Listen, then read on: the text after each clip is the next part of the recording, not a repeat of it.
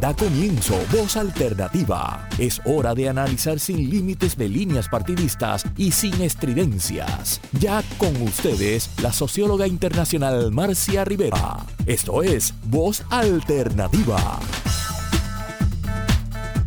Muy buenos días, bienvenidos y bienvenidas al programa Voz Alternativa. Les habla Manolo Cos, hoy en sustitución de la compañera Marcia Rivera, quien es la conductora regular y productora de este espacio que se transmite por Radio Isla los domingos de 11 a 1 de la tarde y que también puede conectar a través de la red internet en la plataforma radioisla.tv y por Facebook Live nos puede ver, verá que todavía hay estragos del Team Rubio eh, desde la página de Radio Isla. Eh, desde esta página web también eh, puede acceder a la grabación de los programas anteriores de Voz Alternativa presionando la pestaña que dice podcast y buscando el programa que desea repetir o escuchar por primera vez. En el día de hoy me acompañan la doctora Irma Lugo Nazario, coordinadora del Observatorio de Equidad de Género de Puerto Rico. Muy buenos días. Buenos días, gracias por la invitación. Y la querida amiga licenciada Josefina Pantojas, coordinadora, bueno, fundadora de la Organización Puertorriqueña de la Mujer Trabajadora y de un montón de iniciativas más. Eh, el nuevo día hoy nos, nos da la embocadura, hoy ayer, el sábado también nos da porque trajo temas que quisiéramos comentar hoy y que ya hemos anunciado que se estarán comentando, que es eh, el rol del, del, Observatorio de Equidad de Género y la situación de, de, la lucha por la equidad de género en Puerto Rico.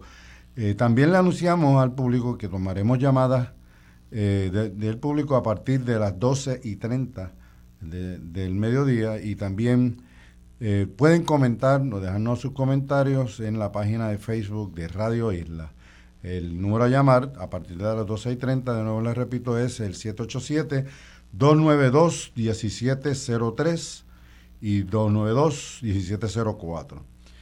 El Observatorio de Equidad de Género es un proyecto que busca monitorear y analizar la situación de violencia y equidad de género en Puerto Rico, generar recomendaciones de política pública y fiscalizar la respuesta de las agencias gubernamentales para abordar la violencia de género en la isla.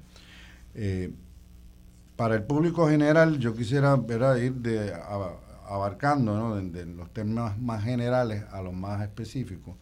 Eh, y me comentaran de dónde surge la idea de hacer un observatorio en Puerto Rico o, un paso más atrás, eh, ¿qué es equidad de género? ¿Y es lo mismo equidad que igualdad? Eh, yo sí. Bueno, eh, buenos días. Eh, primero que nada, y un gusto estar contigo otra vez, Manolo. Eh, cuando hablamos de equidad de género, que es el, el reclamo general, apasionado que las mujeres estamos haciendo en Puerto Rico, en todas partes del mundo, tiene que ver con que se consideren las particularidades, las necesidades de las mujeres, aquello que nos, que nos afecta, aquello por lo que podemos alcanzar metas. Eh, considerando también los roles que tradicionalmente se nos asignan por la sociedad, ¿verdad? Por la sociedad patriarcal, considerar esos aspectos antes de tomar decisiones, antes de establecer políticas públicas, antes de llevar a cabo programas, antes de hacer legislación. En otras palabras, las mujeres y los hombres tenemos unas diferencias biológicas, ¿verdad? Que todos conocemos. Y eso eh, requiere de una atención a, esas necesidades que esa diferencia biológica tienen, pero más que nada se tienen que atender las diferencias que son creadas no por, la, por, lo, por lo biológico, sino por la, los estereotipos, los roles, las ideologías que se nos asignan y que se van transmitiendo de generación en generación. Por lo tanto, para algunas cosas eh, uno puede reclamar igualdad, pero si no se atienden esas particularidades, esas necesidades de las mujeres, pues entonces eh, vamos a tener un trato que es injusto para nosotras. Esa es la diferencia entre la igualdad y la equidad. ¿Y el rol del observatorio? ¿Por qué surge en, en, el contexto ¿no? de por qué crear un observatorio? Bueno, pues el observatorio o, en qué consiste observatorio? Observatorio es como una palabra como extraña para, para Sí, pues mira, pues de verdad, saludos al público que nos escucha y gracias por la invitación a, los compañeros y compañeras. Eh, el observatorio surge por una iniciativa de organizaciones feministas y de derechos humanos en Puerto Rico desde el año 2020, con el propósito precisamente que se había venido identificando a través de los años que no existían datos confiables sobre las situaciones de violencia de género en Puerto Rico las compañeras de Kilómetro Cero y de Proyecto Matria desarrollaron una investigación que se titula La persistencia de la indolencia, feminicidios en Puerto Rico el 2014 al 2018.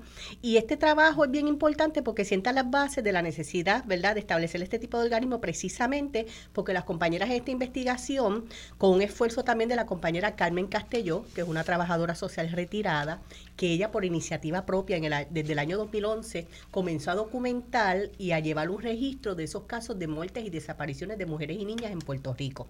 Las compañeras de Kilómetro Cero y Proyecto Matria le hacen el acercamiento a Carmen para poder utilizar su base de datos, ¿verdad? Toda esa información que ella había documentado y en, la investigación triangular esa información, los datos que tenía Carmen de esos casos identificados con los registros la, de, de las actas de defunción del registro de, demográfico de Puerto Rico y las compañeras identifican que esos datos en comparación con los datos que recogía la Policía de Puerto Rico estaban un 27% subrepresentados.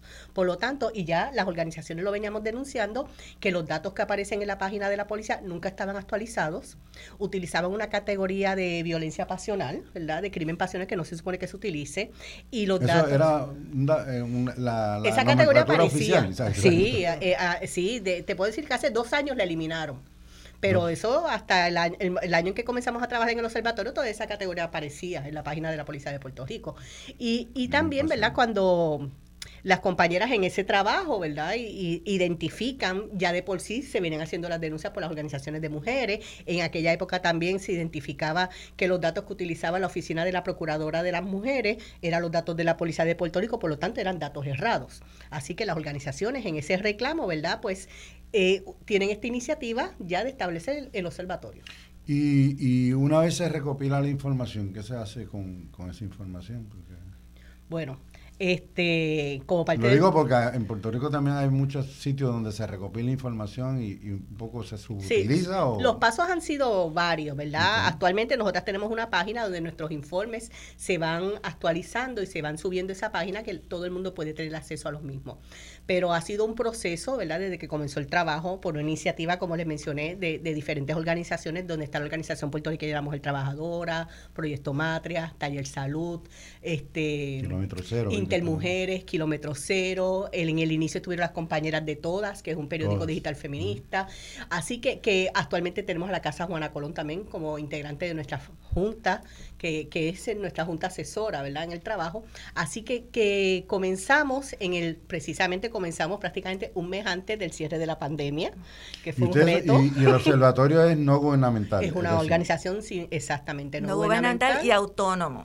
y esa es una de las diferencias que sería bueno señalar con relación a, a por qué el observatorio como un ente independiente, ¿verdad? Que no, como dice el refrán, no se casa con nadie eh, y precisamente busca mirar, ¿verdad? Con esa, con, con, con, con criterio de género, lo que está pasando con las mujeres en Puerto Rico, para entonces eh, recoger eh, data, estadísticas, que antes eran, antes y en algunos casos siguen siendo números un poco nublados, para analizar y entonces hacer recomendaciones. La, entonces, eh, las fundadoras son precisamente de, las organizaciones feministas, eh, principalmente, o, ¿y hay alguna participación del gobierno? De, no.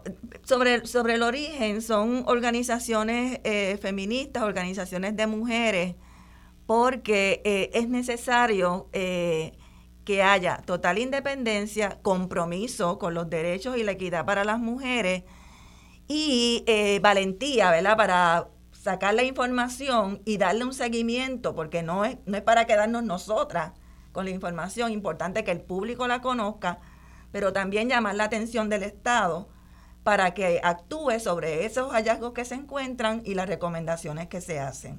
¿Y eh, cómo les ha ido con esa, con esa misión de de impactar, ¿no? Eh, bueno. Porque por, lo que veo es tiene dos, dos públicos, por así decirlo.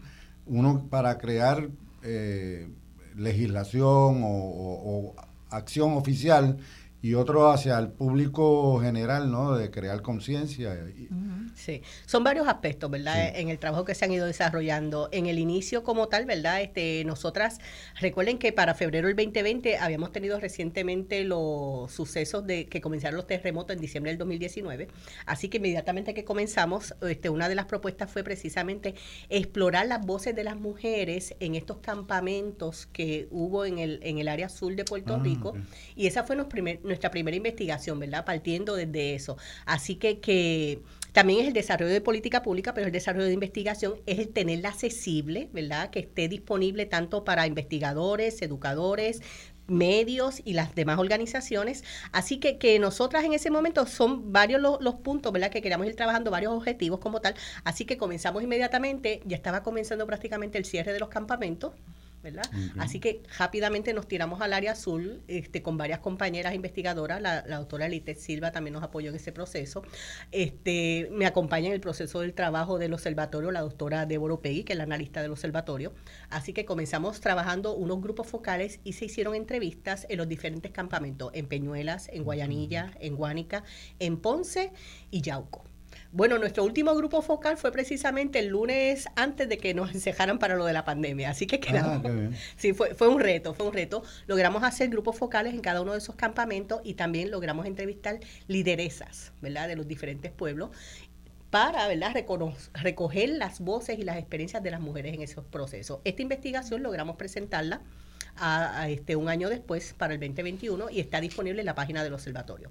Que recogimos, ¿verdad? A través de las voces de las mujeres, las experiencias en esos campamentos, se identificaron experiencias de violencia, ¿verdad? De género.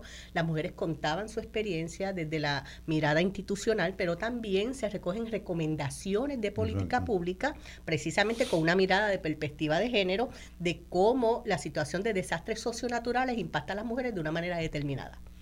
Así y que, diferente. Y diferente, exactamente. Así que, que, esas son recomendaciones, ¿verdad?, del trabajo que vamos desarrollando desde el observatorio. Otro, algo más que, que, comenzamos también es, nos integramos a la Red Latinoamericana contra la Violencia de Género. Es una organización de una iniciativa de Mundo Sur, una organización que está establecida en Argentina, y bajo la red se han integrado alrededor de 36 organizaciones de derechos humanos y feministas de diferentes países de América Latina, hay una representación aproximada de unos 16 países, que hacen, hacemos un trabajo similar y compartimos ese trabajo. ¿verdad? Así que, que se ha ido desarrollando este trabajo en colaboración, este sumamente interesante, de mucho aprendizaje, porque es un compartir de saberes, y a la misma vez fuimos engranando lo que es el concepto de los feminicidios, ¿verdad? Tratando de darle una fortaleza a ese marco teórico sobre este, cómo vamos a, identificar los asesinatos, muertes y, desapariciones de mujeres y niñas en Puerto Rico. Así que comenzamos utilizando el modelo del Protocolo Latinoamericano de Muertes Violentas de Mujeres, que es un documento establecido por la ONU, que muchas de estas, prácticamente todas las organizaciones también lo utilizan para utilizar este marco, ¿verdad?, del trabajo que se estaba desarrollando. ¿Y se compara? Se compara bastante. sí, se compara cuál es la situación de Puerto Rico versus otros países. Bueno, las compañeras ya en, la investigación de la persistencia de la indolencia, ya ellas habían identificado que Puerto Rico tiene una de las tasas más altas de asesinatos de mujeres. Y en comparación también, ¿verdad? ¿En América Latina? En, América Latina, en América Latina, con los países de América Latina. Este, y es bien interesante, ¿verdad? Porque las compañeras ya este, ponen la base, ¿verdad? Para este trabajo, para seguirlo desarrollando y fortaleciendo que, es parte de lo que hemos ido trabajando. Eh, para que sepas, en el impacto de la política pública, en el año 2021, agosto del 2021, se firmó la ley 40 en Puerto Rico, que es una enmienda al Código Penal, donde se reconocen las categorías de feminicidios y transfeminicidios en el Código Penal de Puerto Rico.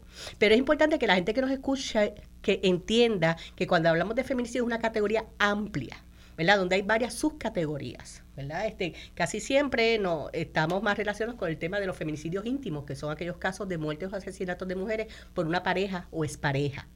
Pero hay otros tipos de casos. es el, más común? exacto, el más común. o no.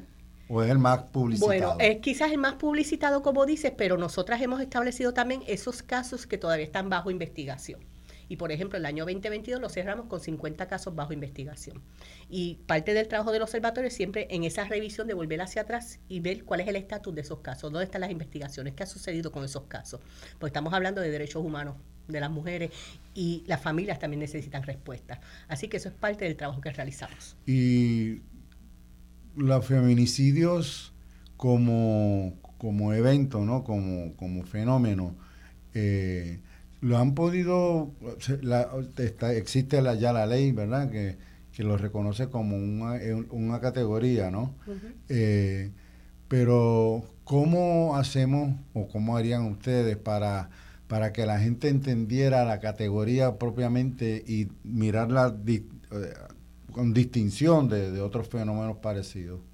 Bueno, eh, precisamente tomando en cuenta la perspectiva de género, ¿verdad? Eh, hay una particularidad, educación. educación, para que la gente conozca lo que está pasando y que eso sirva al mismo tiempo para la prevención de lo que está ocurriendo.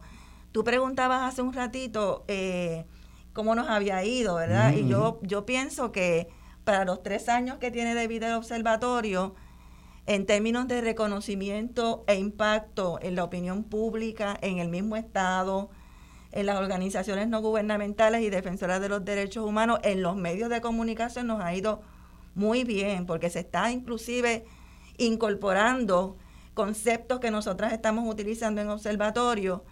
Y eso, por ejemplo, la Policía de Puerto Rico ha adoptado el protocolo que ha mencionado Irma, ya te puedo hablar un poquito más de eso. Encontramos editoriales de los medios de comunicación citando las estadísticas, las, las recomendaciones, las conclusiones del observatorio eh, continuamente las analistas e Irma están participando en programas eh, de opinión para, para, precisamente eh, articular los postulados que nosotras tenemos, porque sobre todo en tiempos en que, en que un periodo largo ocurrió que la Procuradora de las Mujeres estaba prácticamente, la Procuraduría de las Mujeres estaba prácticamente inactiva, ¿verdad?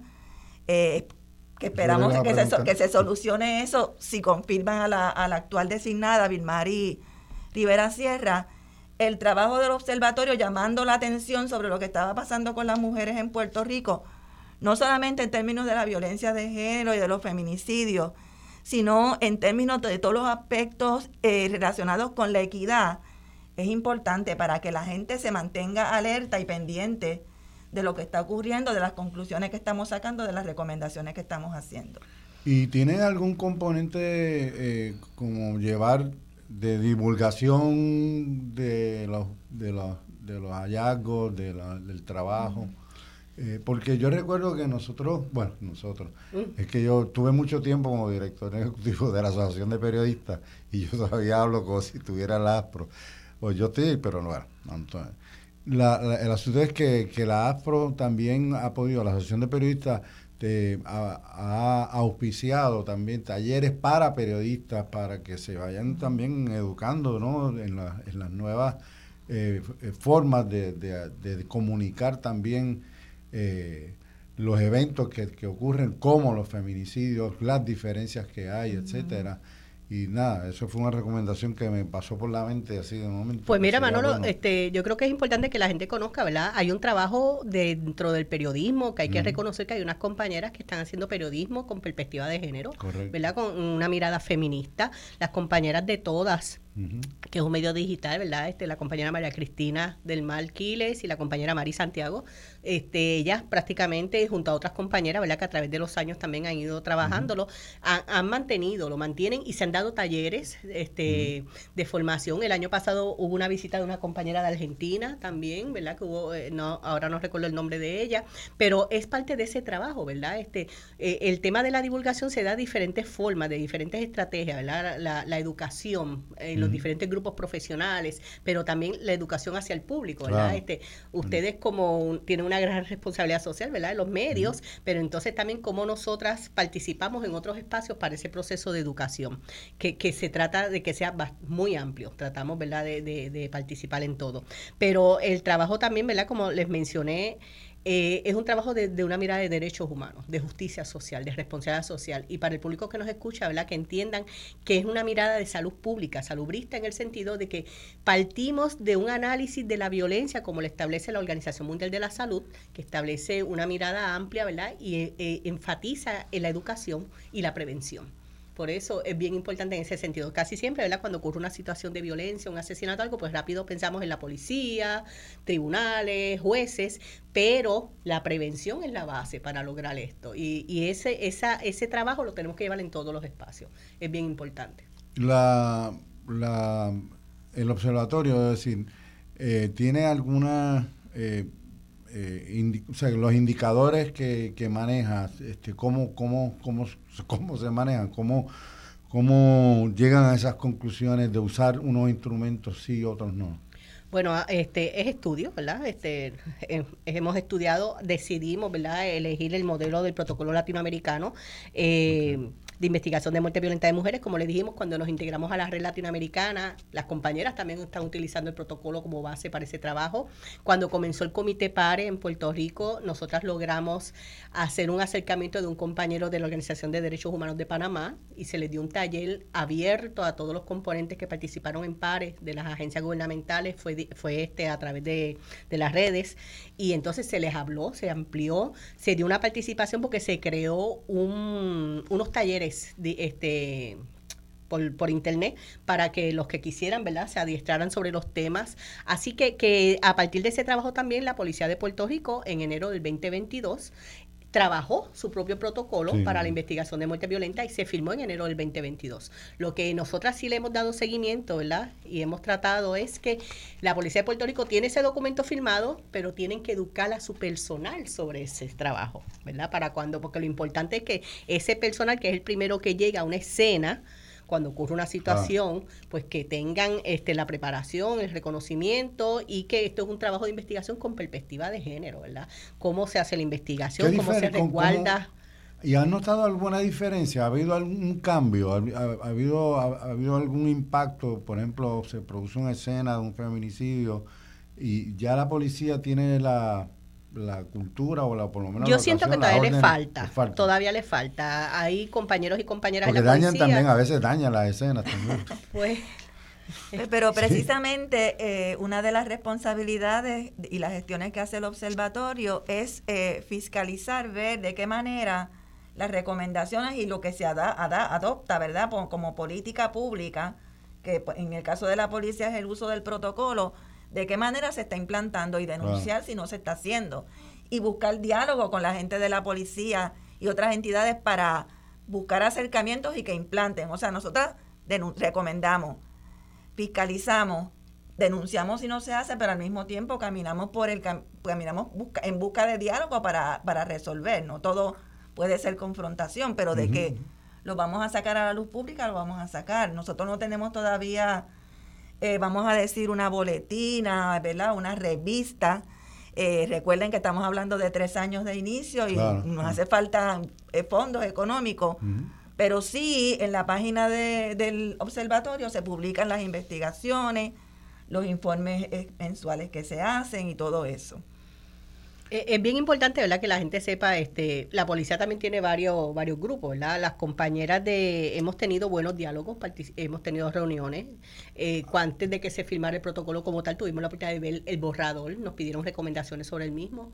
Así que, que, que esa, esa dinámica ha sido positiva, pero, ¿verdad? Como dice yo, sí, pues todavía hay otros espacios en la policía, porque es como yo digo, una cosa, también tienes que darle talleres a todos esos que están desde la academia saliendo, pero los que ya están que, ya tienen esa formación, ¿verdad? Pues hay que todavía hay que trabajar con ellos. Por ejemplo, la Policía de Puerto Rico en el Departamento de Justicia tuvo la iniciativa en el pasado mes de diciembre de traer un instituto que hace los trabajos de investigación sobre estrangulamiento a Puerto Rico y se dieron adiestramientos donde invitaron a varias organizaciones de mujeres para que participáramos y estaban representantes de diferentes agencias gubernamentales del, hasta del Departamento de Educación, Departamento de la Familia y en las mesas, para mí la dinámica fue excelente porque habían jueces, habían policías, habían fiscales, o sea, y ese diálogo que se daba, ¿verdad? Eso es lo que se necesita, porque esto es una mirada eh, interdisciplinaria, ¿verdad? Este, y entonces todos esos componentes, pues, ese, ese diálogo es importante, ¿verdad?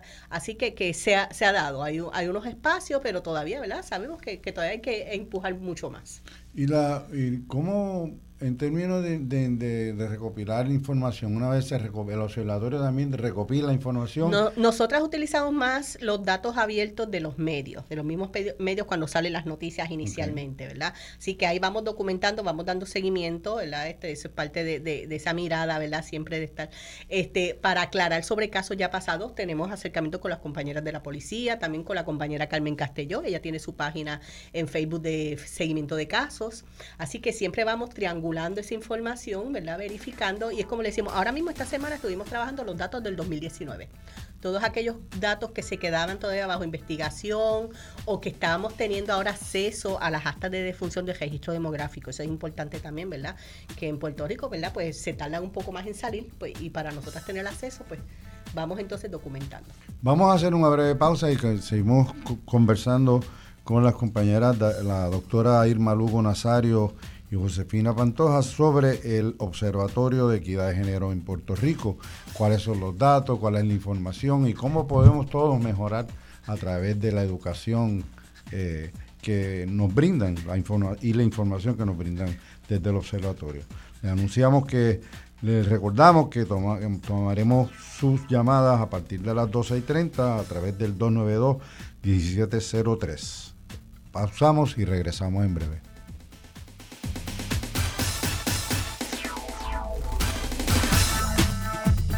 De regreso al programa Voz Alternativa, hoy en les habla Manolo Cos, hoy en sustitución de la compañera Marcia Rivera, quien es la conductora eh, y productora de este espacio, eh, que transmitimos de 11 a 1 de la tarde todos los domingos. También nos puede ver y escuchar a través de Facebook Live en la página de Radio Isla y eh, desde, la desde la plataforma de radioisla.tv Puede también acceder a programas previos de, que quedan permanecen grabados y disponibles al público a través de la plataforma radioisla.tv en la sección de podcast. Hoy conversamos con la compañera de la doctora Irma Lugo Nazario, coordinadora del Observatorio de Equidad de Género de Puerto Rico, y con la licenciada Josefina Pantoja de la OPMT y de la Comisión eh, de la mujer del colegio de abogados y abogadas de Puerto Rico, quienes nos comentábamos fuera del aire que eh, habían eh, hecho unas recientes recomendaciones a partir de un informe. ¿Nos puedes comentar sobre eso? Sí, quiero, quiero decir, ¿verdad?, con mucho orgullo que la Comisión de la Mujer del Colegio lleva el nombre de María Dolores Tati Pernos López pero Nos honra mucho que el colegio haya decidido recoger una recomendación de la Asamblea de Abogadas para, para que se lleve ese nombre porque a nombre de Tati pues son muchas las cosas que podemos y queremos hacer. Pues sí, eh, el colegio en el 2021, eh, la Junta de, Gobierno muy preocupada por los serios incidentes de violencia de género, particularmente de los feminicidios que se estaban ocurriendo en Puerto Rico, de la manera en que los tribunales estaban atendiendo los casos de violencia de género, eh, remitió, o sea, volvió a reiterar su compromiso con la erradicación de este grave problema social y de salud pública y creó una comisión que se llama Comisión de la Verdad sobre la Violencia de Género en Puerto Rico para investigar y hacer recomendaciones. Fue una, una comisión que estuvo presidida por la, por la licenciada Mercedes Marrero de Bauermeister, que fue administradora de los tribunales y una excelente jueza y, y es una comisión que, además de abogadas y abogados, tenía otros componentes del, área psicosocial, ¿verdad? Como la doctora eh, Valle, Diana Valle y otra, otra, la, la doctora Jenny Vázquez y otras compañeras que son de otras disciplinas, pero que precisamente como señalaba Irma, este es un problema que requiere una visión interdisciplinaria, transdisciplinaria, ¿verdad? Multisectorial. La comisión eh, tuvo a cargo eh, tres investigaciones importantes. Eh, además de haber celebrado vistas públicas que se recibieron. Pero la, comisión existe desde hace tiempo. No, la comisión de la verdad se ah, creó, se creó, ahí hubo participación de la comisión de la mujer del colegio, pero reunió otros juristas y personas de otras disciplinas. y entonces tenía que rendir un informe en un plazo de tiempo que le dio la Junta de Gobierno como se hizo. Y eh, tuvo a cargo varias investigaciones para hacer esa investigación y llegar a conclusiones. Una fue vistas públicas que se celebraron en el colegio, tuvo una participación bien amplia, el observatorio de hecho compareció. Y también hicimos una investigación que se llamó No es cáscara de coco, que la hizo, la dirigió la doctora Jenny Vázquez Pagán. Esa investigación eh, se llama así porque una de las, de las participantes, de las sobrevivientes de violencia que compareció a, la, investigación, le dijo que, el dijo que el problema de la violencia de género y salir de ella no es cáscara de coco, que es un dicho de nuestro país. Eh, y sabiamente Jenny le puso ese nombre a la investigación.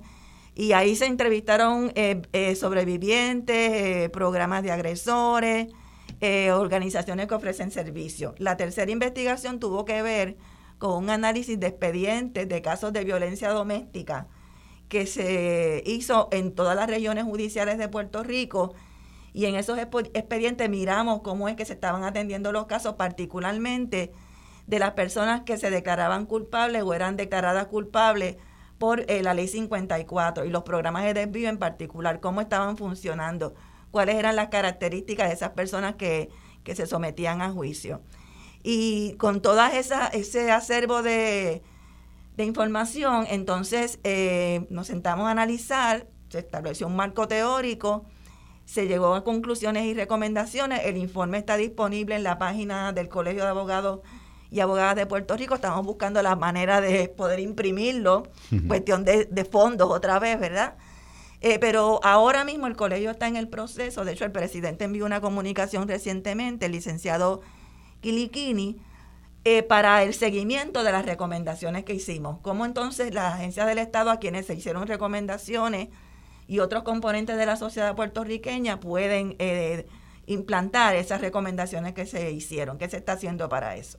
¿Y qué receptividad ustedes notan ¿no? Eh, de parte de, las distintas agencias del gobierno? Porque es un asunto que no, no, que no se dirige a la policía solamente, ni a ni a un departamento en particular, sino es como que todos los, Así es. los, qué sé yo, decenas de departamentos y, y, agencias del gobierno que, que tienen que, que, interpretar también la, la, información que ustedes les brindan. Bueno, ahora cuando le demos seguimiento al cumplimiento de las recomendaciones, que vamos a ver cuál es la postura que asumen. Nosotros sí, y tuvimos reuniones con jefas y jefes de agencia, por ejemplo, nos reunimos con las personas que dirigen la unidad de violencia doméstica de la policía, con la secretaria de, corrección y rehabilitación, con la secretaria del departamento de la familia, con la persona que dirigía el comité PARE en, ese momento que se hicieron los trabajos.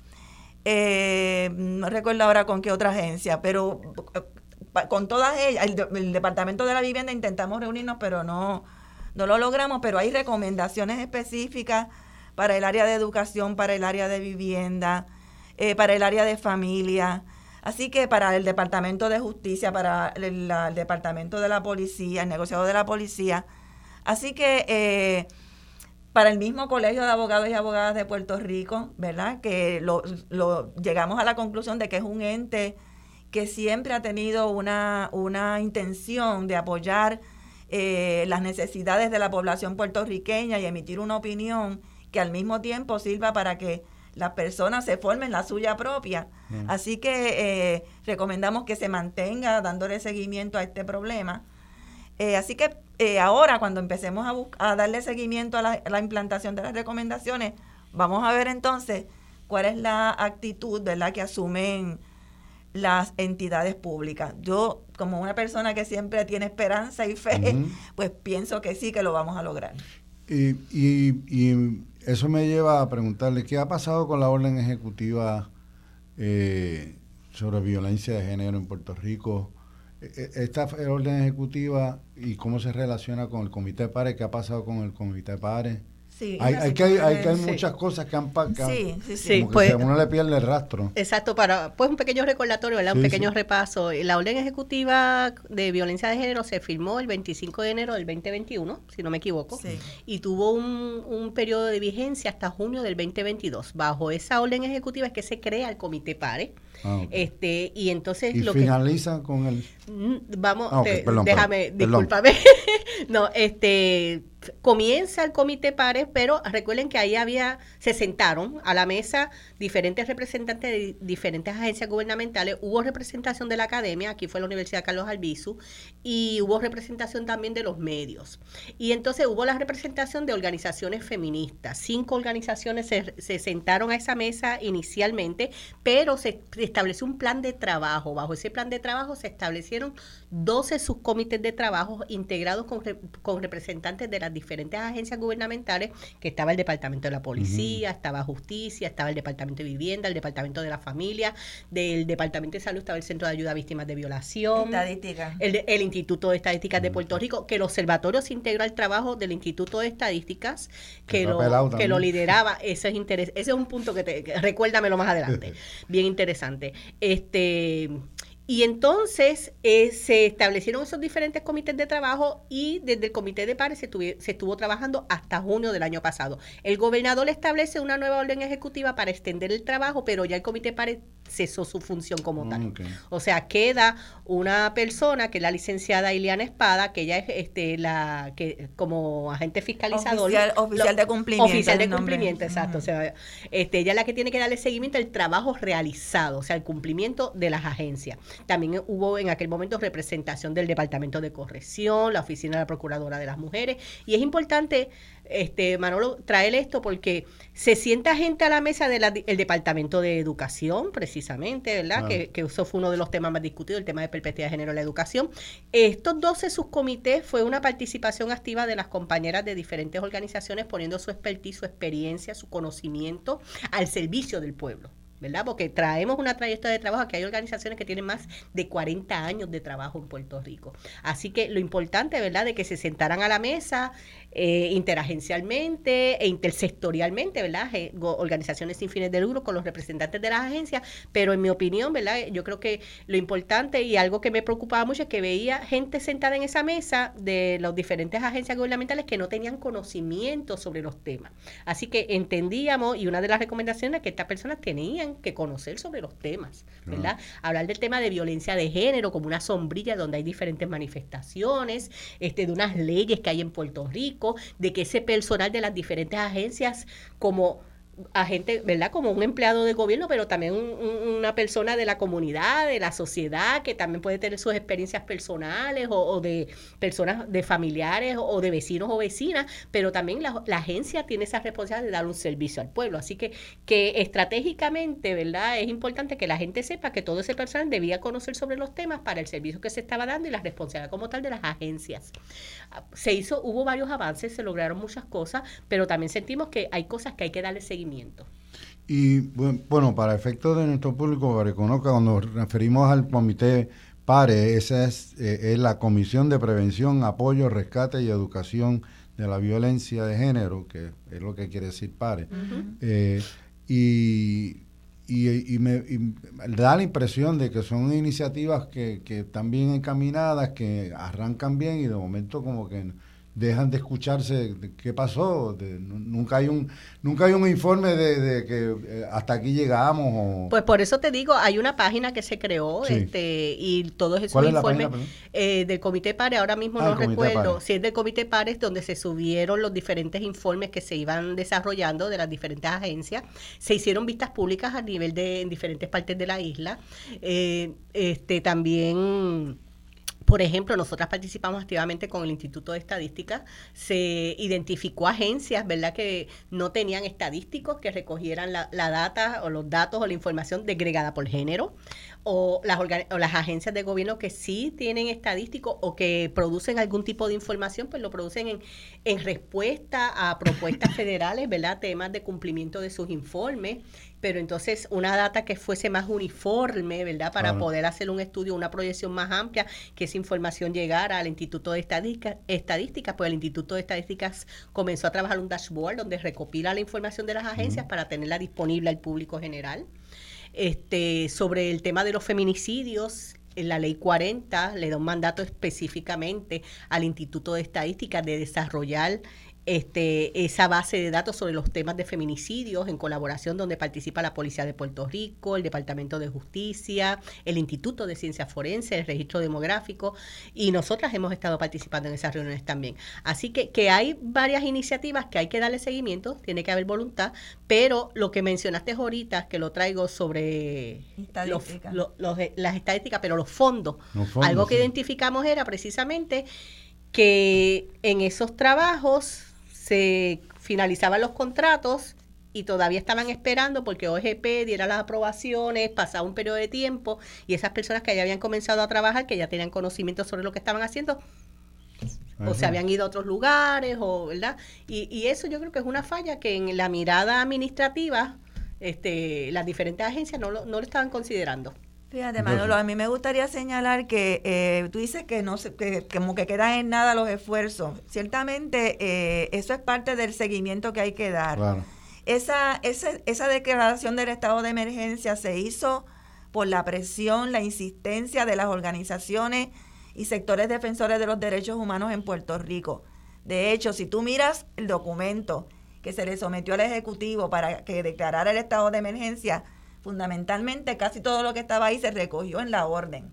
O sea, las organizaciones nutrieron ese trabajo, no solamente con el contenido de la orden, que lo incluyó casi todo, pero también porque las, las personas que movieron ese esfuerzo fueron las representantes de las organizaciones no gubernamentales en el comité para y en los subcomités que se crearon.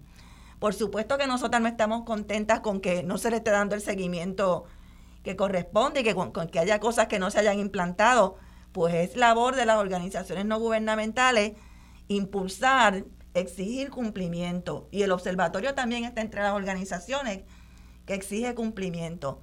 Así que...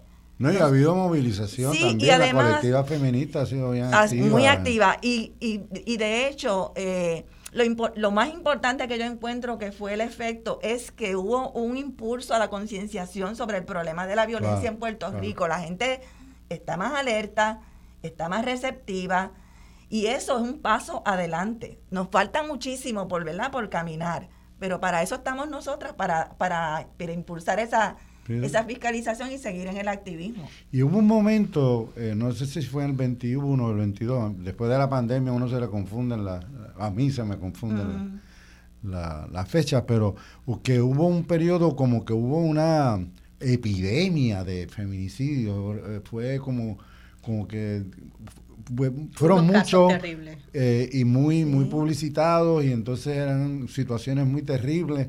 Eh, y yo creo que eso también animó a la gente a, exigir lo de la, el estado de emergencia. Eh, ¿cómo, ¿cómo, eso cómo ustedes ven ese ese, ese periodo ya pasó está más más menos complicado. Es importante señalar que la durante el periodo de... Porque ya no estamos oficialmente en estado de emergencia, ¿o sí?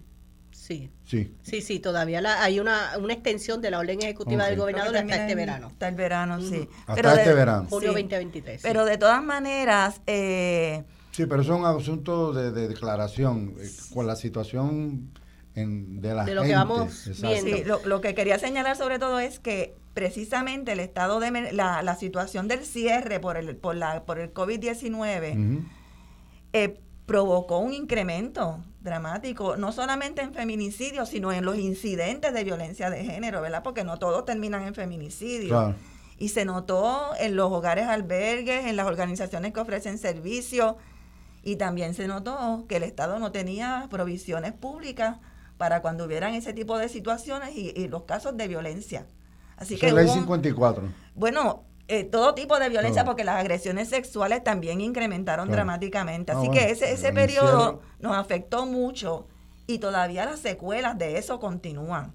O sea que son factores que hay que ¿verdad? tomar en cuenta y eh, debe reflejarse también en los números, en las estadísticas que se producen para que eso sirva de, de incentivo para crear las políticas públicas necesarias para prevenir, como ocurrió con el caso de, lo, de la emergencia de los terremotos, que el Estado no tenía ni siquiera un protocolo para atender a las mujeres y a los niños y niñas en, en los refugios. En los refugios y en los campamentos espontáneos que salieron también. Y eso es lo terrible, ¿verdad? Puerto Rico, vamos a traerlo, por ejemplo, con la situación de, de los huracanes. Nosotros tenemos seis meses de, de huracanes cada año, toda una temporada que se supone que el gobierno ¿verdad? tiene rápida, cuando ocurre una situación hay unos refugios, pero nosotras en el trabajo que estuvimos haciendo sobre los terremotos, una de las preguntas que hacíamos era precisamente sobre los protocolos en caso de agresión sexual. O que se registra la gente cuando llega al inicio, si se preguntaba también si este, algunas de las personas que llegan tenían órdenes de protección, si también la persona agresora se encontraba en ese espacio. ¿verdad? ¿Cómo se adiestraba ese personal que está a cargo de esos, de esos espacios de, de, de ¿verdad? de campamento? Así que, que esas fueron cosas que fueron saliendo. Y miren, hay un todo un documento que preparó la Organización Coordinadora Paz para las Mujeres, tiene un protocolo para trabajar sobre la violencia doméstica y la agresión sexual en caso de, desastres socionaturales. Y ya se, la, la, organización ha tenido la iniciativa de dar adiestramiento con el Departamento de la Vivienda y con otras organizaciones, hasta con, con la Cruz Roja de Puerto Rico se, se, organizaron y se preguntaba en los campamentos, ¿verdad? Si tenían conocimiento, si tenían el documento. Así que, que hay un trabajo hecho que, esa es la preocupación, ¿verdad? Hay un trabajo hecho, hay un trabajo disponible, entonces, ¿qué sucede que, todavía cuesta tanto?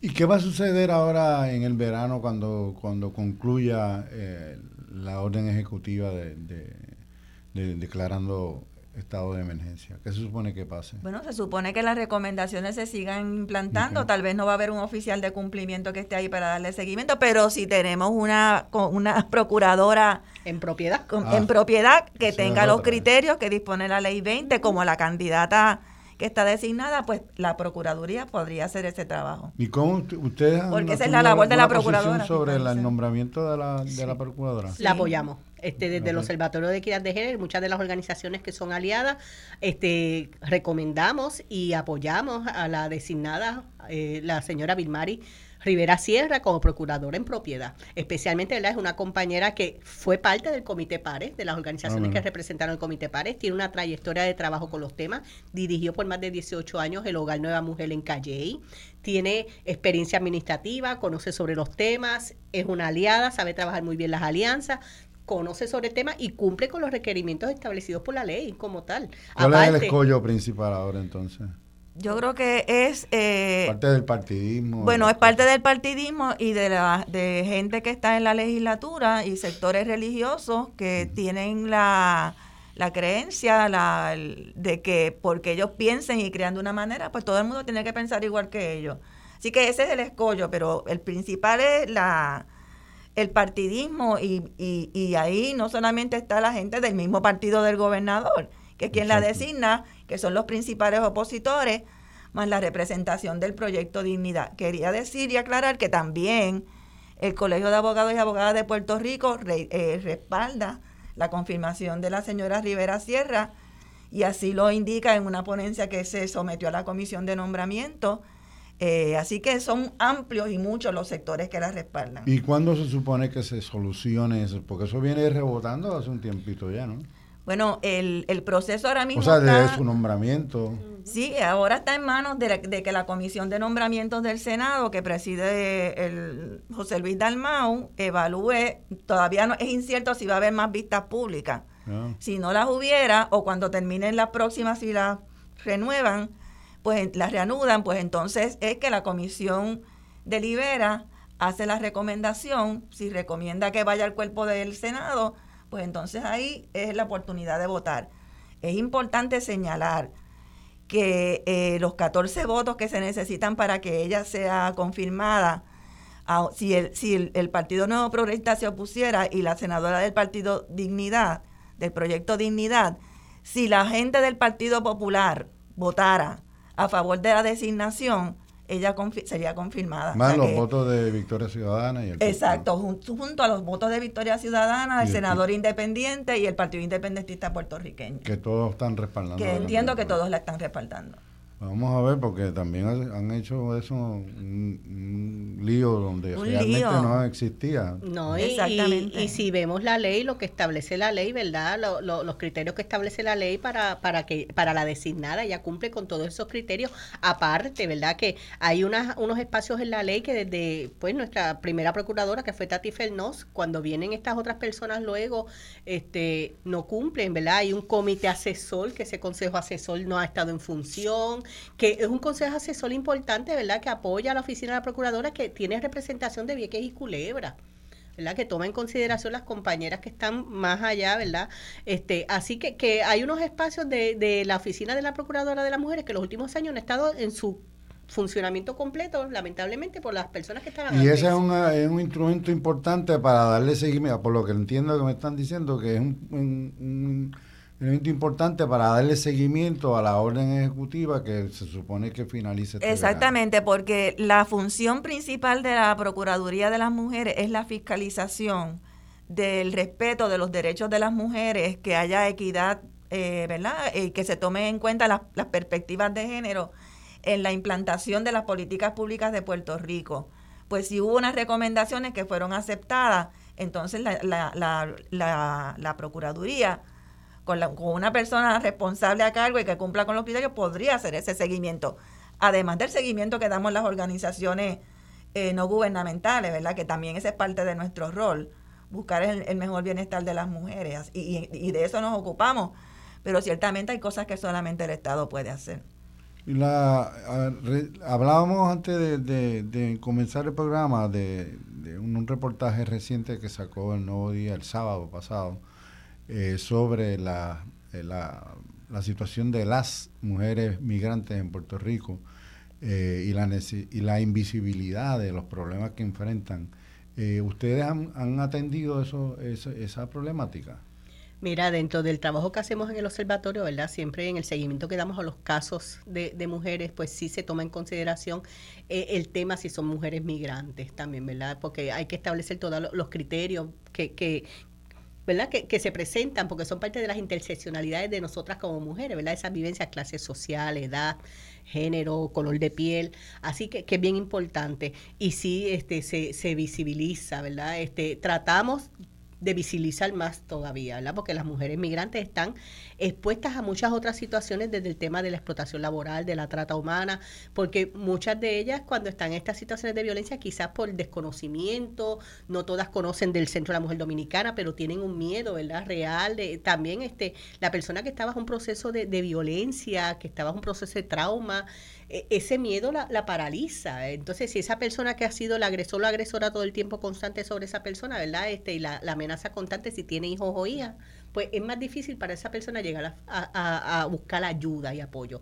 Pero desde el centro sí este, hay servicios de intercesora legal, de psicólogo, y en ese proceso específico, ¿verdad? De lograr esos documentos para eh, en ese estatus del país. Pero en términos de información, el observatorio le da un seguimiento eh, particularizado. bueno, cuando tenemos casos, sí, los identificamos y sí, le damos ese seguimiento. Este, algo que hemos hecho en el observatorio precisamente, ¿verdad? Eh, eh, ha sido en, en, los casos de feminicidio, ¿verdad? También hemos identificado los casos que son por el tipo de arma, eh, las edades, si hay hijos e hijas que quedan huérfanos, ¿verdad? Este, independientemente de las edades, no solo niños, sino adultos. Así que, que son otras áreas que, que el impacto de la violencia lo terrible del asesinato y la muerte de la mujer o la desaparición de la mujer o la niña, pero también esas otras instancias de violencia secundaria que, que manifiesta impacta a las personas, pues también nosotros las miramos.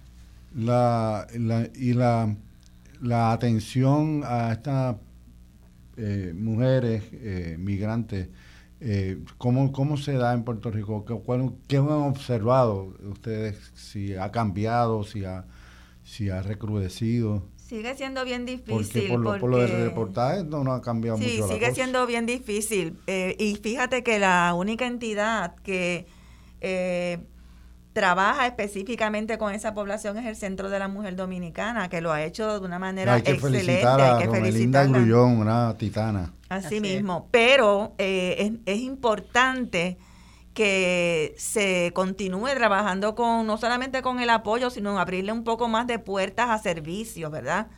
hay cosas que el, el, el gobierno de Puerto Rico puede hacer. Tal vez no, no, no la utilización de fondos eh, del gobierno de Estados Unidos en muchas áreas, porque tienen esas restricciones por los aspectos migratorios, pero hay otras cosas del presupuesto nacional que se puede utilizar para apoyar a esa población, porque tampoco hay gente que viene aquí a, echarse fresco. esa gente trabaja eh, en, tareas no solamente domésticas, pero una muy importante, que es el cuidado de las personas enfermas y de las personas de mayor edad. Y hacen un trabajo excelente. O sea, son gente bien fajona, bien trabajadora. Esas mujeres eh, necesitan apoyo y las entidades que las ofrecen servicio, como el centro, pues así lo necesitan. Anoche nos conmovió mucho en la celebración de los 20 años del centro, eh, un testimonio grabado que presentaron ella como parte de la celebración de la compañera Tati Fernós, hablando del trabajo del centro, de la necesidad de apoyarlo y del beneficio que ofrecían, no solamente a la población dominicana de mujeres, sino a las de Puerto Rico también. Muy bien, vamos a pasar ahora a una, una breve pausa y seguimos conversando cuando regresemos con la doctora Irma Lugo Nazario y Josefina Pantoja sobre el Observatorio de Equidad de Género y todos los temas que los rodean. Regresamos en breve. De regreso al programa Voz Alternativa, hoy les habla Manolo Cos, en sustitución de la compañera Marcia Rivera, eh, quien conduce y produce este programa. Eh, les recordamos que pueden vernos también a través de la página de, Radio Isla en Facebook Live. Y eh, si cogió este programa tarde o si le interesa otros programas que de voz alternativa, puede ir a la, página web de eh, Radio Isla en la pestaña donde dice podcast. Usted busca ahí voz alternativa y puede acceder a los programas previos que hemos, que hemos tenido. Eh, hoy nos acompaña la, las compañeras, la doctora Irma Lugo Nazario, coordinadora del Observatorio de Equidad de Género de Puerto Rico, y Josefina Pantojas, de la Organización Puertorriqueña de la Mujer Trabajadora, de la Comisión de la Mujer del Colegio de Abogados, y vente en eh, conversábamos sobre el, estado de emergencia que se va, va, va a finalizar ¿no? su vigencia ahora en el verano y en la necesidad de que de apurar unos proyectos, ¿no? Este, eh, para que para que es al finalizar esa orden ejecutiva como que cuadre con, con, un proceso que vaya caminando, ¿no? Que, que la orden ejecutiva pues haya surgido algún efecto, ¿no? ¿Ha, ¿Ha, tenido algún efecto esa orden ejecutiva declarando la situación de emergencia? Yo creo que sí, han habido varios logros, ¿verdad? Este, de, te mencioné lo del protocolo de la policía de investigación sobre la muerte, la investigación sobre las muertes de mujeres, ¿verdad? Este, el COPO, que es este, dentro de la policía también, ellos tienen este sistema unificado de reconocimiento de las órdenes de protección, donde todas entran. Eh, a nivel de, del Instituto de Ciencias Forenses también se, se hicieron unos logros sobre los análisis de los safe kits ¿verdad? Que hubo ah, unas denuncias, ¿verdad? De un montón de, de, de, allí de trabajo acumulado que no se había logrado, del Centro de Ayuda a Víctimas de Violación, otros protocolos en otras entidades que por años no se habían revisado ni se habían actualizado, este creo que con vivienda también hubo unos trabajos, así que diferentes agencias fueron trabajando. Yo creo que, que en el trabajo de Comité Pare, el más fuerte y el más atacado y el que menos avance tuvo fue precisamente el tema de perspectiva de género en la educación y es lamentable porque lo que vemos ahí es el desconocimiento ¿verdad? del tema y aparte la, la, la falta de cumplimiento de, de, las, de los administradores del Departamento de Educación porque, porque es un tema que, fue muy atacado también, o sea, eh, los sectores más, como, yo no sé cómo llamarles, conservadores, menos, menos ilustrados en el tema también, porque se parte, muchas de las críticas parten de la ignorancia más que de las ganas de, aportar nada. Eh, y, la educación es, es principalísima en todos estos esfuerzos, porque si no, son, tienen patitas cortas, no llegan lejos. Sí, pero sabes que también hubo otro proceso de educación que se dio con, este lo lideró la Universidad Carlos Albizu, este, en colaboración con Coordinadora Paz para las Mujeres. Coordinadora Paz para las Mujeres para el año 2015 había trabajado unos módulos sobre diferentes temas que se ofrecieron a los municipios alrededor de la isla sobre los temas de equidad de género, ¿verdad? Desde el tema de la violencia de género, violencia doméstica, las leyes que trabajan esos temas, las masculinidades, los temas de derechos de las comunidades LGBT. Entonces, esos módulos, la Universidad Carlos Albizu los revisó y actualizó y empezaron a darle esos talleres a diferentes agencias gubernamentales.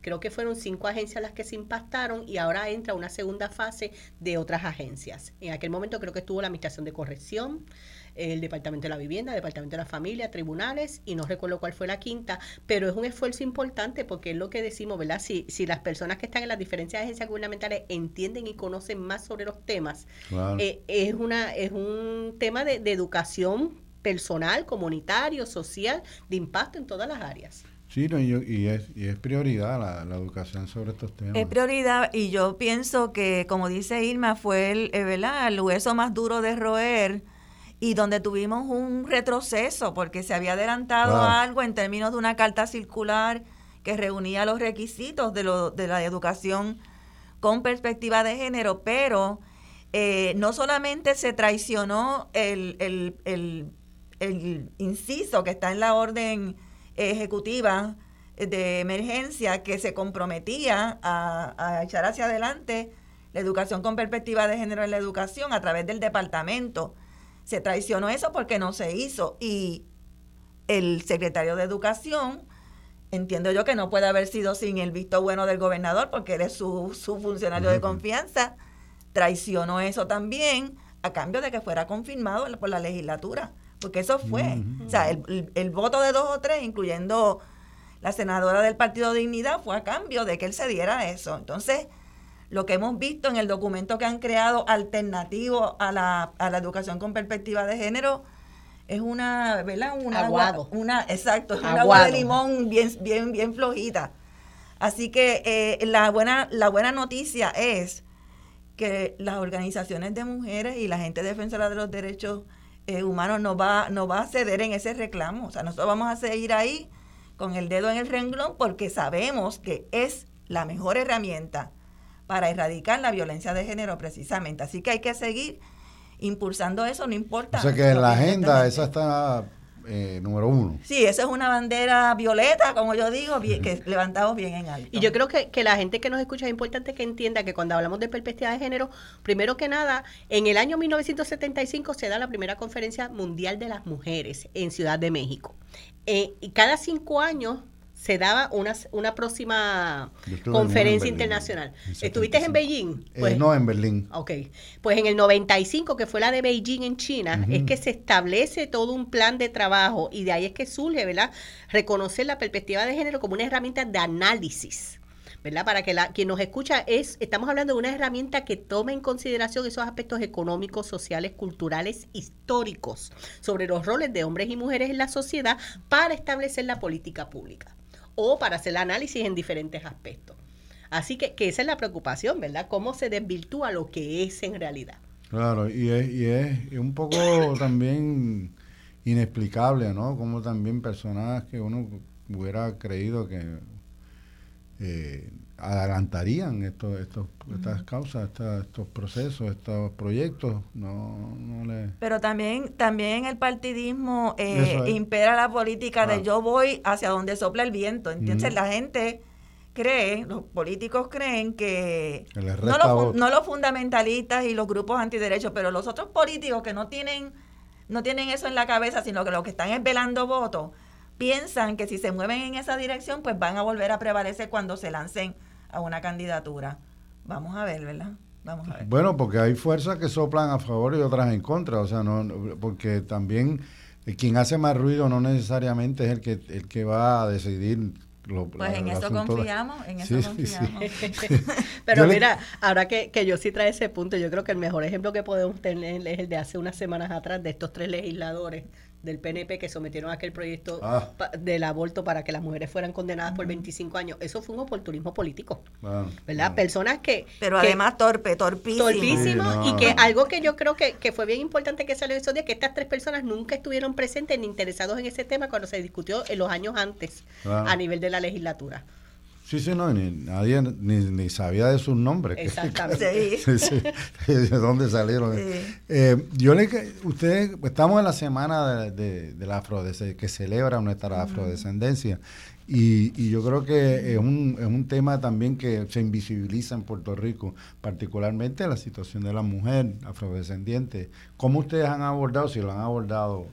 Pues mira, Manolo, ahora que lo traes, pues sí, en, eh, en, el trabajo del observatorio, uno de los señalamientos que tuvimos al principio precisamente fue el tema, ¿verdad?, de cómo nosotros lo abordábamos. Eh, la compañera, la doctora Débora Upegui, esta servidora, cuando dialogábamos sobre eso, decíamos, yo le digo a Débora, Débora, aquí en Puerto Rico hay un trabajo ya que vienen organizaciones haciéndolo, ¿verdad?, como el colectivo ILE, las compañeras de la Universidad de Puerto Rico en Calle. Así que yo creo que lo más prudente sería convocar a una mesa de diálogo y con estas compañeras se, se pudo dar ese espacio. También las compañeras de la revista étnica hicieron un estudio sobre los feminicidios. Precisamente ellas desarrollaron un estudio sobre las mujeres que habían sido asesinadas y su color de piel cómo se tomaba en consideración, ¿verdad? Y precisamente también ellas miraban la, las hojas de la policía que publica la Policía de Puerto Rico cuando una persona es desaparecida, cómo se señalaba el color de piel y si estaba realmente identificado. Entonces fue bien interesante. Eh, aquí fue este Miriam Morales. Eh, ahí no me acuerdo la, otra joven que, que, trabajaron esto con la revista étnica, hicieron un estudio muy importante. Así que, que también, ¿verdad? Pues como parte de ese trabajo que se está tomando en consideración, pues hemos seguido reuniéndonos dialogando y la semana pasada precisamente en el Congreso de Afrodescendencia tuvimos la oportunidad de, de presentar estuvimos trabajando, esta es una propuesta de la inclusión de variables étnicos raciales para los formularios de investigación en Puerto Rico. Así que ya nosotras lo utilizamos en un trabajo que comenzamos a hacer con espacios abiertos. En este grupo participan las compañeras del colectivo ILE, participan las compañeras de la revista étnica, del Instituto de Desarrollo de la Juventud y las compañeras del Instituto de Investigaciones de la UPR Calle y del Instituto de Estadísticas de Puerto Rico también están participando. Y ya ellos también utilizaron esta escala en un estudio que hicieron con la población solda en Puerto Rico. Así que estamos comenzando ¿verdad? con estas recomendaciones de esta escala para que se utilicen en las investigaciones investigaciones en Puerto Rico, que, es un esfuerzo, es un esfuerzo que, se está haciendo sobre eso.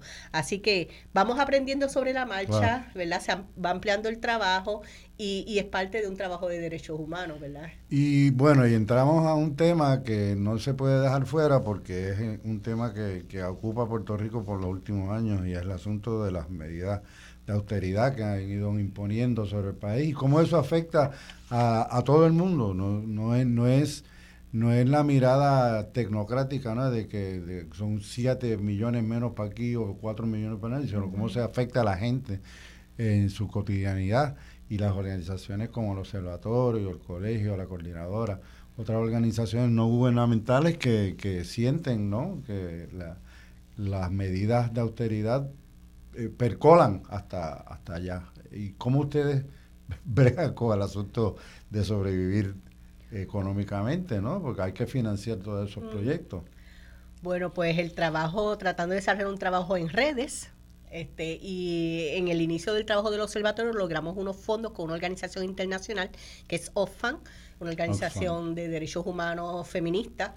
Así que gracias a, ese ¿verdad? estipendio que ellos nos han facilitado, hemos podido desarrollar este trabajo por estos tres años. Pero sí tenemos que trabajar en, en la ¿verdad? la recolección de fondos para continuar el trabajo que se desarrolla y como mencionas, estas medidas de austeridad, lamentablemente lo que hemos visto que en Puerto Rico es que hay menos fondos y ponen a las mismas organizaciones a competir entre ellas. Eso le iba a decir cuando estabas mencionando las, organizaciones que, que, respaldan esa iniciativa, yo, bueno, hay, todo, y a veces nos pasa, por ejemplo, yo, yo participo de la Junta de Directores de de la revista 80 grados. Entonces, a veces tenemos estas campañas para, para recolectar fondos, ¿no? Y entonces, a veces estamos pidiéndole a la misma persona, pues estamos, está 80 grados, está todas, está Claridad, está, ¿sabes? Somos Centro de Periodismo Investigativo, todos proyectos que, que son buenos, que,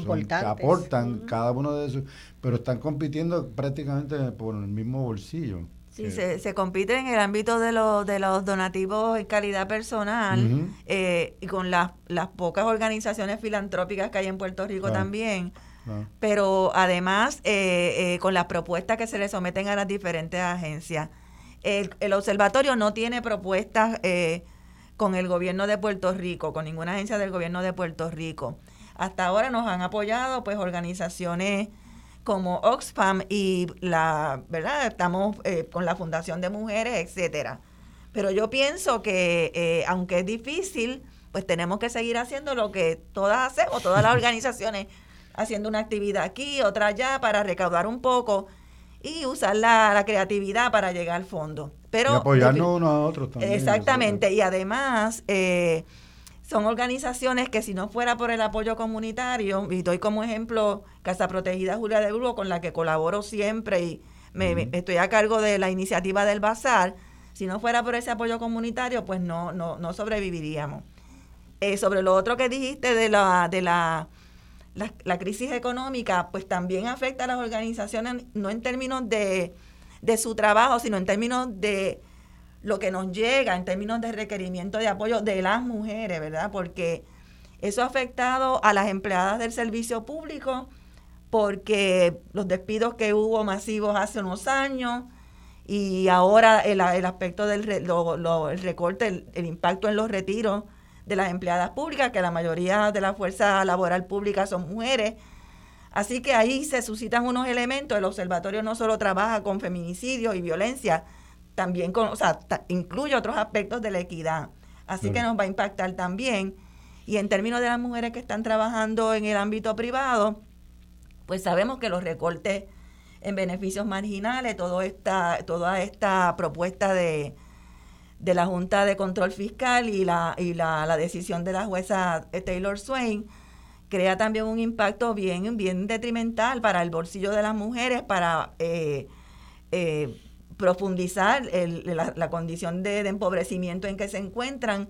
Y muchas veces eso también genera que permanezcan en el caso de la violencia en el con el agresor porque no tienen muchas más opciones. Así que el trabajo que hacemos y la búsqueda de alternativas para esas mujeres en, en términos de la perspectiva de género que tanto hemos hablado pues hay que tomar en cuenta ese factor económico también para desarrollar nuestros trabajos de eso trata precisamente, en parte, ¿no? El reportaje que salió hoy en el Nuevo Día sobre eh, el estudio que hizo estudios técnicos eh, con relación a, a, dónde están esa, esos, esos, esos bolsillos de mujeres que con estadísticas y, e información que entonces ilustra, ¿no? Como que prende la luz en un salón donde no había, estaba oscuro y, y es información valiosa, ¿no? Y esa misma información ustedes la también la incorporan, ¿no? Sí, la incorporamos. Mira, por ejemplo, cuando hicimos la investigación, ¿verdad? Sobre la cuando la tierra tembló, el de las violencias de las mujeres, algo que identificamos, ¿verdad? Este, los pueblos del suroeste de Puerto Rico que sufrieron todo el impacto de los terremotos, la mayor parte de la población eran mujeres, adultas mayores, este, muchas solteras, madres, jefas de familia, que se ven impactadas, ¿verdad? Encima pierden los espacios de trabajo, pierden sus viviendas, muchas con condiciones de salud.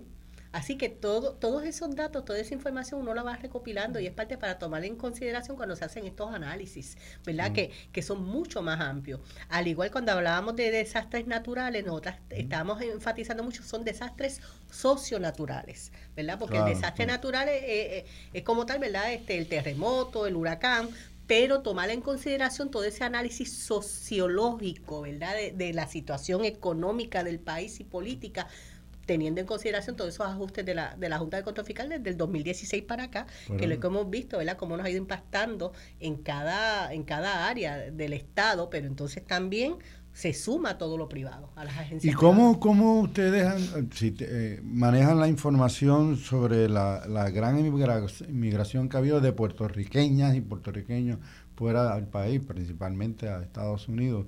Eh, ¿cómo, ¿Cómo eso se ha notado eh, en, en las los indicadores que ustedes manejan? Fíjate, no, no lo hemos tomado mucho, ¿verdad? No lo hemos tenido muy presente, sí hemos logrado ya algunas colaboraciones con compañeras de Florida, ¿verdad? Que conocen el trabajo del observatorio y nos han hecho acercamientos, pero datos así más específicos sobre no, no hemos podido entrar todavía. Es interesante porque e, es un fenómeno que se nota sobre todo en la, gente joven, ¿no? Que, el país ha envejecido no porque nosotros eh, gozamos de alguna salud hasta más lejos, sino también porque los jóvenes... Las condiciones sociales para los jóvenes, las oportunidades. que se ha ido de, la isla, ¿no? Sí, sí. La, y, la, y, la, y las mujeres en particular, eso sería interesante, ¿verdad? Saber cómo, cómo se manejan esos indicadores de, de, la emigración, las mujeres jóvenes en Puerto Rico que, se han tenido que, que ir también. Y, y, hay mucha organización también de la diáspora que está, que, o sea, que se han fortalecido porque han crecido también el, su, digamos, su, su, su público, ¿no? Y, algo importante, ¿verdad? Que, que, quizás ahora los lazos entre esa, ese, el grupo de la diáspora y los de aquí, ¿verdad? Pues se, se está fortaleciendo y ese intercambio se está dando mucho más.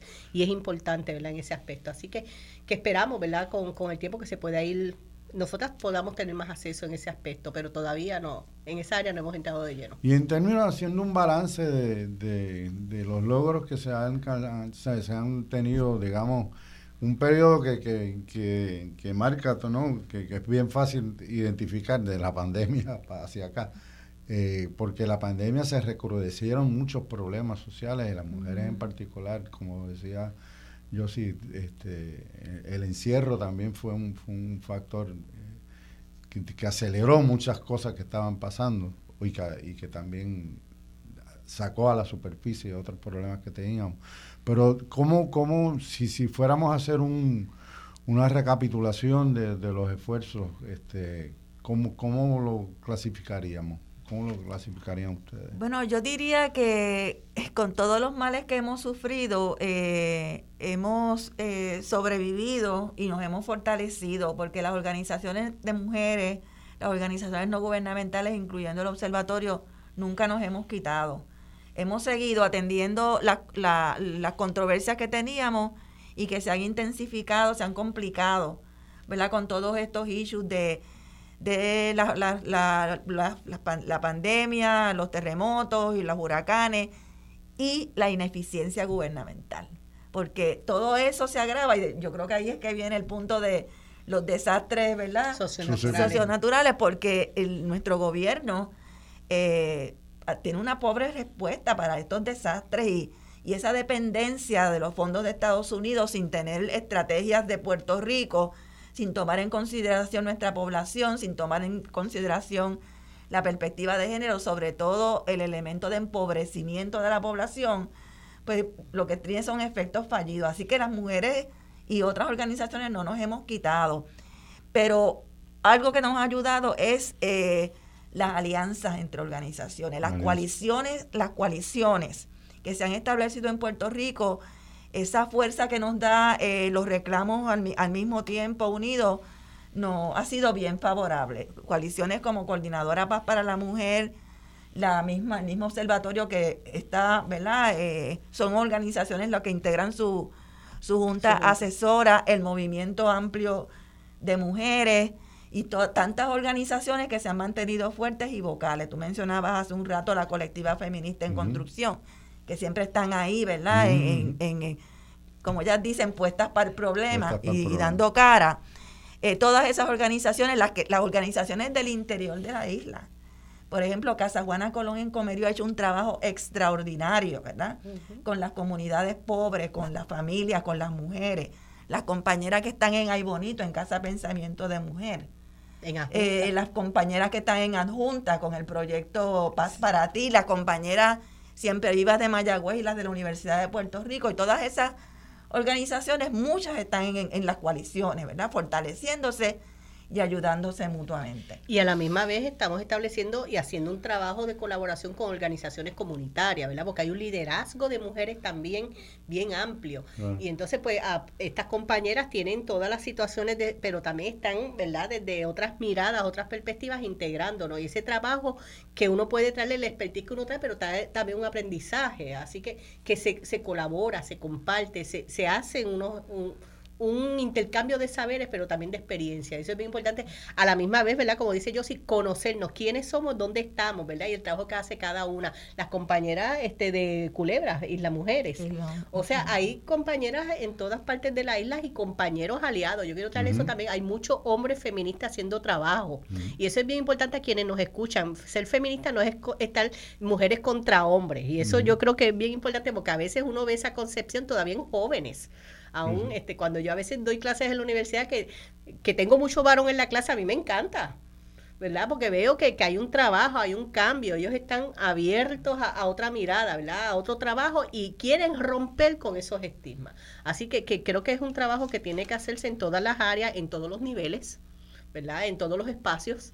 Y, y, eso lo podemos hacer y lo estamos haciendo, ¿verdad? Es este, un cimiento, ¿verdad? Pero que tiene que seguir en crecimiento. Y lo otro es que en las luchas comunitarias que mencionaba Irma, eh, que las lideresas son principalmente mujeres, eh, son mujeres que tienen una conciencia también de que, de que de la, desde la perspectiva de género, aunque no usen esas palabras, o sea, aunque no las usen y muchas las usan, o sea, que son mujeres que se han ido eh, informando, preparando, eh, adoptando eh, postulados que son importantes para resolver los issues de Puerto Rico en las diferentes comunidades ambientales de vivienda, ahora mismo las de la gentrificación, pero que están, su discurso y su práctica tiene que ver con la búsqueda también de equidad y justicia para las mujeres. Y, la, y, y el asunto, ¿cómo ustedes han palpado o, han medido, si han podido, eh, la transformación precisamente cultural de la gente? Que yo creo que un poco lo que tú mencionas, ¿no? De cómo la, el discurso, la, la, aproximación a los problemas, ya ha habido un, un, una, un cambio positivo, ¿no? En el sentido de que eh, ya no escuchamos cosas, o, o si, si las oímos, podemos identificar, eso no no, no es un discurso apropiado, vamos, para mm. decir. Y, y en términos culturales, ¿cómo, ¿cómo ustedes notan el cambio se ha habido? Yo creo que sí, que, que también desde esa perspectiva también, y, y tiene también, tiene mucho que ver, bueno, por un lado que los niveles de educación, eh, ¿verdad? Eh, en Puerto Rico, en, el caso particular de las mujeres, ha incrementado. El mismo artículo que salió hoy del del Nuevo Día así lo, de la investigación lo confirma, pero también que eh, hay mucho esfuerzo de educación popular y de allegar el conocimiento a las comunidades, ¿verdad? Con, por diferentes medios, los teatreros, las poetas, los que hacen historia, y se, hay mucho trabajo cultural de información, hay radios comunitarias también, sea que eso también ha, ido avanzando y, haciendo espacio. Y la mujer, eh, a mí me sorprendió mucho la, incorporación a, proyectos que antes uno no identificaba como, como que una participación alta de la mujer, como la, en, la, agricultura. Hay mucha muchacha joven eh, participando de proyectos novedosos y, y, e interesantes, ¿verdad? Que, aportan un espacio que uno, uno no, no veía, ¿no? Eh, esa participación activa de, mujeres en, ese tipo de espacios, en la, en la, en la ingeniería y todo eso, pues, eso ya es prácticamente campo ocupado por, por, sí, rompiendo todas mujeres. Sí, pero fíjate, ahora que tú traes el tema de la ingeniería, a mí me, hace unos años la, la Universidad de UPR Mayagüez con la doctora Loida Martínez, yo fui su asistente a nivel doctoral.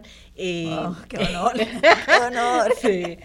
Pues en aquel momento identificamos, se estaban haciendo estudios de Universidad de Estados Unidos de, escuelas de ingeniería, que a ellos les llamaba la atención que en Puerto Rico, en la escuela, en la UPR Mayagüez, en los programas de ingeniería, tantas mujeres fue, fue, bien interesante porque ellos les llamaban la atención porque todavía en sus instituciones no era así, no era esa entrada, pero entonces también veíamos cuando dice campo ocupado, era campo ocupado en unas áreas de ingeniería. Ah, porque, por ejemplo, en la ingeniería mecánica o ingeniería eléctrica había más varones.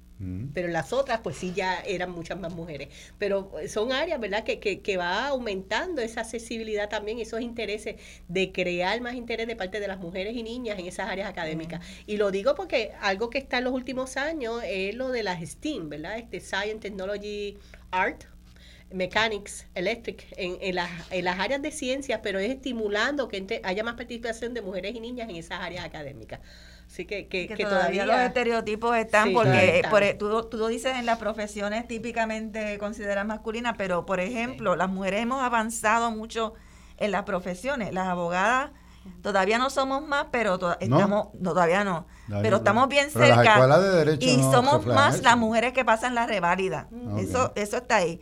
Pero cuando tú miras los oficios, o los puestos. En el área de los, no, y los oficios este que no son eh, carreras profesionales de largo término, por ejemplo, la plomería, ahí todavía las mujeres no hemos, no hemos penetrado tanto. el Colegio de Peritos Electricistas es una perita, la, sí, presidenta. Sí, pero ella es ingeniera, o sea, ella es ingeniera, pero lo que, lo que quiere decir que todavía esos roles, esos roles y expectativas tradicionales tenemos que seguirlos combatiendo. Vamos a hacer una breve pausa y regresamos al segmento final. Les recordamos que a partir de las 12 y 30, que es desde ya, eh, pueden hacer sus llamadas al programa para comentar o preguntar con nuestra y compartir con nuestras invitadas al 787-292-1703 y 292-1704. Pausamos y regresamos en breve.